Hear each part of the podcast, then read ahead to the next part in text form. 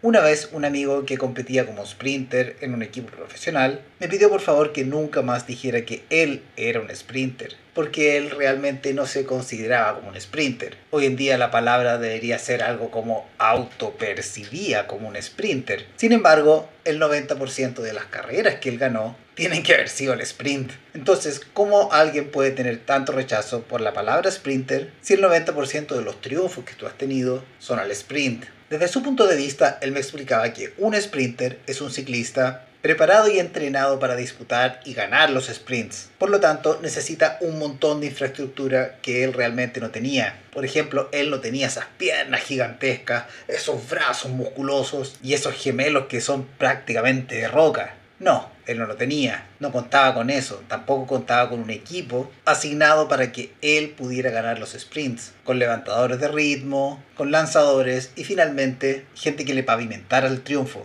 Mientras que el sprinter obviamente necesita un equipo asignado para que puedan ganar la mayor cantidad de carreras posible y llegadas al sprint. Entonces si ganaba tantos sprints, ¿por qué no era sprinter? Él me contaba que él se consideraba un llegador una cosa son los sprinters, otra cosa son los llegadores. Y si bien es cierto los llegadores muchas veces son capaces incluso de ganarle a los sprinters, no quiere decir que sean ciclistas con las mismas y exactas características. Por ejemplo, Sam Bennett es un sprinter puro y duro, Alexander Kristoff es un sprinter puro y duro, Fabio Jakobsen, Dylan Groenewegen, Arnaud Damare. Y este tipo de ciclistas tienen características muy específicas y todos las comparten de alguna manera. De hecho, todos tienen más o menos el mismo punto fuerte y también tienen todos más o menos el mismo punto débil. Mientras tanto que el llegador es un ciclista muy pero muy rápido. Sin embargo, si tú pones los vatios de un ciclista versus los vatios del otro ciclista, realmente no hay color. Los del sprinter son mucho más altos que los del llegador.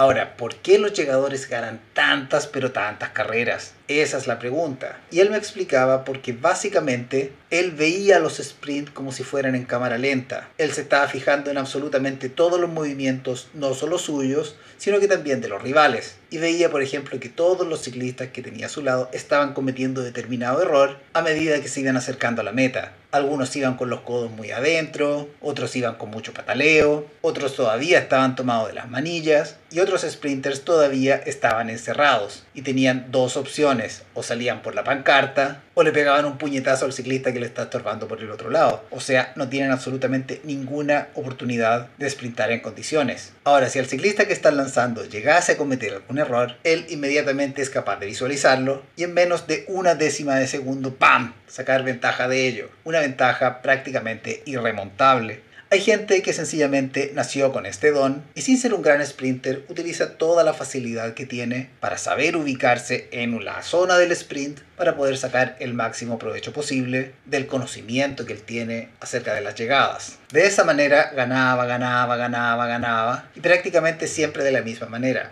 al sprint. Ahora, sin tener esos muslos gigantescos, sin tener esa espalda gigantesca y sin tener que levantar tanta musculatura, él era capaz de disputarle a los sprinters. Esto quiere decir que también en llegadas reducidas y pequeños sprints de 15 o 20 corredores, él también era capaz de ganarlo. Y es por eso que siempre a él se asociaba con que era un sprinter sin realmente serlo, o sin que él realmente se autoperciba o se considere como un sprinter. Dicho esto, empecé con el tiempo a conversar acerca de sprints con un montón de llegadores y sprinters y finalmente terminé llegando a algunas conclusiones que pueden llegar a ser bastante interesantes. Bastante interesantes porque yo, sin ser ni rápido ni llegador, también podía sacar provecho de alguna de estas cositas. En primer lugar, y aquí nosotros es donde tenemos que desmentir de alguna manera muchos de los mitos que se tienen con los sprints. Estos mitos muchas veces los inventan los comentaristas, muchas veces los inventan los preparadores físicos y muchas veces son mitos que andan dando vuelta en el aire y que la gente sencillamente se los cree. O los da por cierto sin haberlos contrastado anteriormente. Entonces vamos por el primer mito que la gente lo tiene muy, muy, muy asimilado. Mito número uno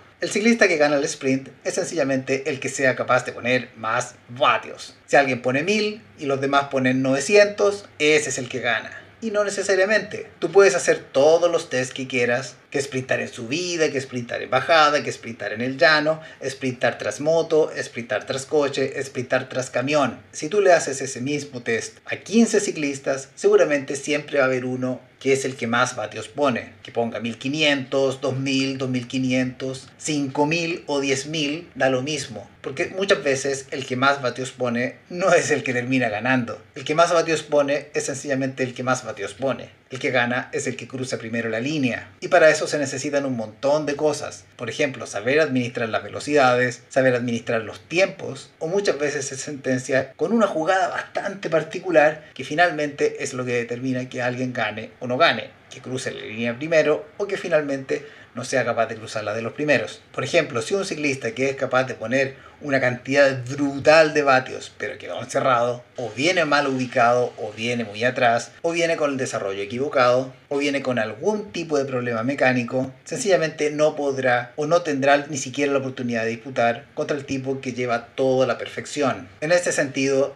da lo mismo cuántos vatios tengas, porque si está mal ubicado, son vatios lisa y llanamente. Segunda cosa que muchas veces tú vas a escuchar. No pude ganar la carrera porque me encerraron. Y es verdad, a los sprinters la gran mayoría de las veces los terminan encerrando. Se quedan atrapados entre la pancarta y otro ciclista y no tienen manera alguna de salir de ahí porque no tienen el hueco. Finalmente llegan al sprint y se quedan con todas las fuerzas guardadas porque ni siquiera tienen la oportunidad de encontrar un hueco para poder sprintar en condiciones. O a lo mejor sí lo llegan a encontrar, pero cuando faltan 20 o 15 metros para la meta y alcanzan a remontar una posición y no necesariamente todas las posiciones que necesitaba remontar para quedarse con la carrera. De esta manera, la ubicación es fundamental en un sprint y si a ti te encerraron en un sprint, déjame decirte que lamentablemente es culpa tuya. No te pueden encerrar en un sprint. En un sprint todo el tiempo te tienes que estarte embarcando. No te pueden encerrar. Ahora, si te encierra un tipo que ni siquiera sprintó, es doble culpa tuya. Porque si era un tipo que sencillamente estaba ahí y ni siquiera estaba preocupado del sprint, debiste haberlo visualizado muchísimo antes. Y hay que aprender a desmarcarse en este tipo de situaciones. Y la única manera de lograrlo es perdiendo carreras. No queda otra. Tratando de ser autocrítico, abierto de mente, ir en búsqueda siempre del error, hacer un diagnóstico exacto para determinar dónde estuvo el momento en que yo debí haberme desmarcado y tratar de quedar siempre por delante de la gente que no va a sprintar. Así que si te quedaste encerrado, es culpa tuya. Si te quedaste encerrado por un tipo que no sprintó, es doble culpa tuya. Y ahora, si te quedaste encerrado por un tipo que no sprintó y es compañero de equipo del tipo que ganó, ese tipo no estaba ahí seguramente por azares de la vida, sino que ese tipo estaba ahí exactamente para cumplir una función de equipo, no dejarte salir. Así que ojo con los encierros, porque mucha gente llega reclamando al final de la carrera que no lo dejaron sprintar, que lo encerraron y muchos con la adrenalina incluso se terminan pegando golpes o insultándose. Y esto no tiene por qué ser así. Todos nosotros sabemos cómo se juega y los sprints se van preparando, se van amoldando y el grupo de cabeza que va a sprintar es una meba que se va moviendo todo el tiempo y esta meba hace perder prácticamente siempre a los tipos que se quedan estáticos. Estar estático generalmente tiene beneficios como estar todo el tiempo muchísimo más tranquilos y seguros, sin embargo tiene todas las desventajas de no poder desmarcarse fácilmente y en el momento que se da la distancia que necesitas para poder lanzar el sprint.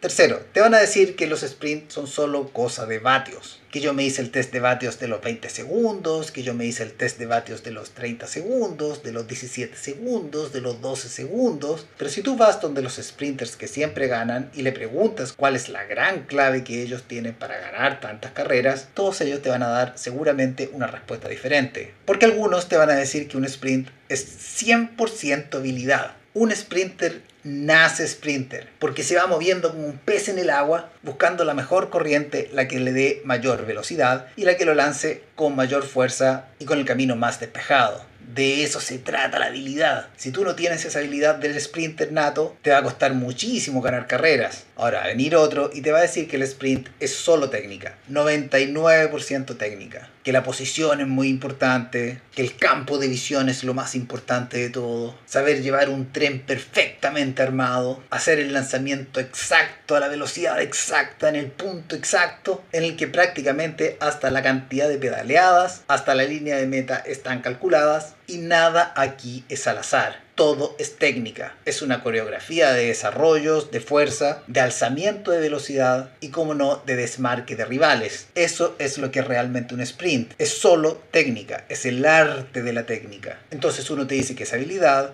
otro te dice que es técnica y va a llegar otro y te va a decir, no, no, no, no, no. El sprint es 100% aerodinámica. Mira Mark Cavendish, cuántas etapas ha ganado en el Tour de France sin la necesidad de ser un gran gigantón de la vida porque el gran potencial de Mark Cavendish es solo la aerodinámica. Es el ciclista que más abajo logra sprintar y al sprintar más abajo hay menos resistencia del aire, por lo que todo lo que necesita Mark Cavendish para ganar es aerodinámica. Ahora, unos dicen que es habilidad, otros dicen que es técnica, otros dicen que es aerodinámica y otros seguramente te van a decir no, no, no, no, no, no, no. Ni habilidad, ni aerodinámica, ni técnica. Para ganar un sprint se necesita manejar los microtiempos. Ahí está el detalle. Como decía mi amigo llegador, hay que ver todo en cámara lenta saber defender la posición, saber ganar posiciones y saber ir progresando posiciones a medida que vamos acercándonos a la meta con el fin de cruzar la línea de los primeros. No se necesita cruzar la línea con tanta ventaja hacia los demás, basta con ser el primero en cruzarla.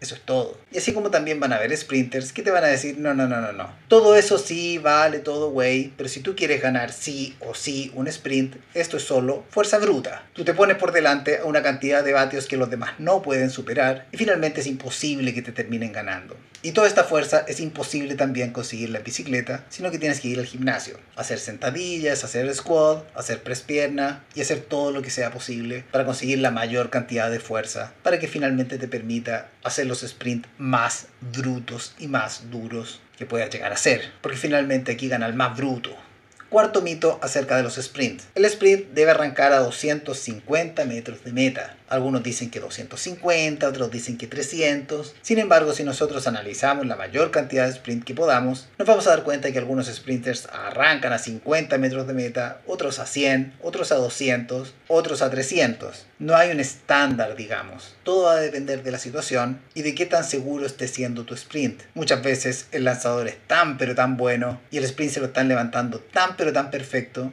que muchas veces el sprinter solo tiene que adelantar al lanzador a 50 metros de meta, a 40 metros de meta. Incluso muchas veces terminan siendo primero y segundo. Incluso muchas veces el sprinter ni siquiera es capaz de adelantar a su lanzador. No existe una distancia perfecta para lanzar el sprint. Yo creo que tiene más que ver con una narrativa perfecta para lanzar un sprint, con una situación para lanzar un sprint perfecto y una oportunidad y un momento justo para lanzar el sprint perfecto. Porque también depende cómo se esté dando el sprint. Hay sprint que son muy pero muy rápidos, hay sprint que son lentísimos, hay sprint que son con viento en contra, hay sprints que son viento a favor, hay sprint que son picándose arriba, y hay sprint que son picando hacia abajo. Y cada uno tiene sus particularidades. Por ejemplo, si hay un sprint picando hacia abajo y tú lo lanzaste a 250 metros de meta, seguramente ese sprint se te va a hacer cortísimo. Sin embargo, lanzaste ese mismo sprint a 250 metros de meta, pero picando hacia arriba, seguramente ese sprint se te podría terminar haciendo eterno. Esos 250 metros podrían ser los más largos de tu vida. Así que no hay una distancia.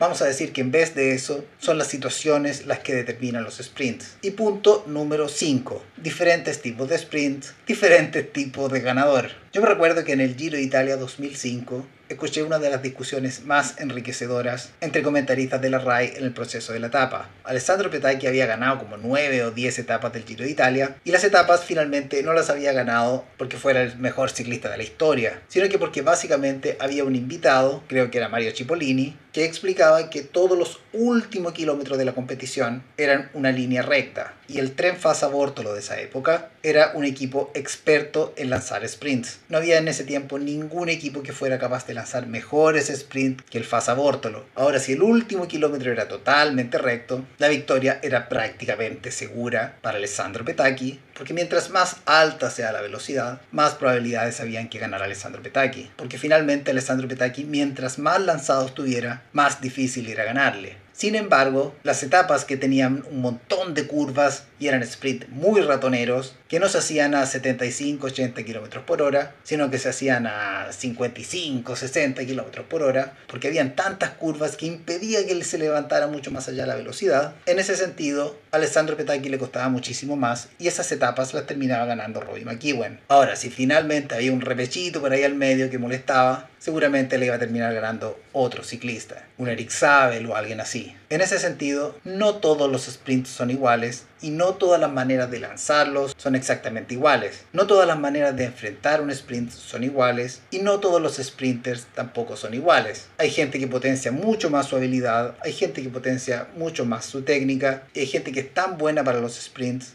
y tiene tan claro lo que está haciendo en cada milisegundo de sprint que le da tiempo para cambiar decisiones, para tomar nuevas decisiones, para ir progresando por el lado perfecto, con el fin de ir quedando siempre desmarcado e ir aprovechando muchísimo mejor el lanzamiento de sus rivales, las distancias y de qué manera todo esto puede volcarse para que el sprint siempre termine quedando a su favor. Los sprints no son fáciles y no hay una sola manera de ganarlos. Y por eso mismo, al no saber qué tipo de sprinter somos, muchas veces tenemos que desperdiciar un montón de carreras estudiándonos a nosotros mismos para ir descartando cuáles son las opciones buenas, para ir descartando cuáles son las cosas que a nosotros no nos sirven y ir experimentando cuáles son las cositas que sí nos sirven o qué cosas debemos repetir para el siguiente sprint con el fin de que nos vaya muchísimo mejor que la vez anterior. Los sprints finalmente son algo de fuerza, pero mayoritariamente son experiencia pura y dura, en el que no necesariamente termina ganando el más fuerte, el más musculoso o el que es capaz de ir a mayor velocidad detrás de una moto, sino que muchas veces el mejor sprinter o el que finalmente gana es el que se logra adaptar mucho mejor a toda esta situación que se está montando y entendiendo cuál es la situación no solo de él, sino que la situación de todos logra tomar las mejores decisiones posibles. Nos vemos, adiós.